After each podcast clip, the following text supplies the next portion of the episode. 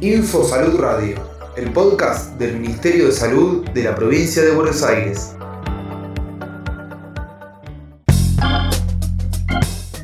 ...14 de junio... ...Día Mundial de las y los donantes de sangre...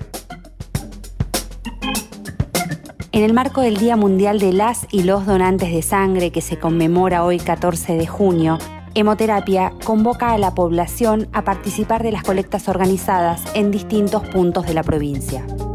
Según informó el Instituto de Hemoterapia de la provincia de Buenos Aires, doctora Nora Chenique, desde marzo del año pasado hasta la fecha se realizaron 503 colectas externas en el territorio bonaerense, donde se registraron un total de 28.932 donantes de sangre.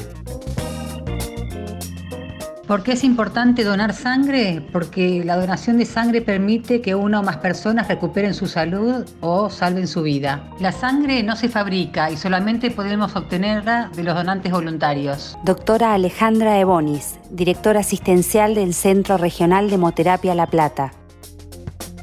Requisitos para donar sangre en la provincia de Buenos Aires.